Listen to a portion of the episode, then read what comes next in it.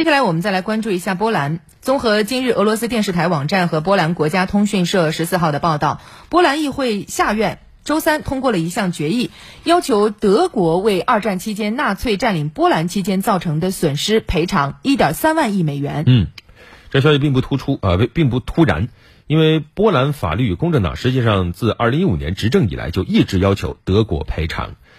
二零一九年一份报告显示，纳粹占领在波兰造成的直接损失大概是八千五百亿美元。但是，受到该党委托，于本月初发布的另一份报告将这个数字提高到了约一点三二万亿美元。在这份报告发布的同时呢，波兰法律与公正党主席卡钦斯基还表示，这个金额估计是保守的。他认为德国有能力支付，而且柏林支付这笔钱将有助于波兰和德国的真正和解。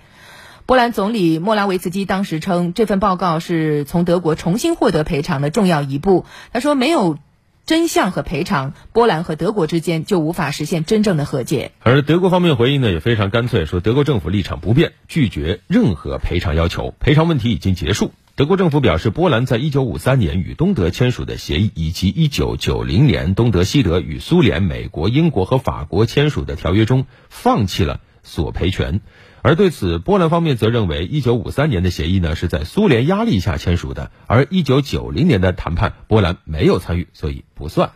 那看来有的扯啊。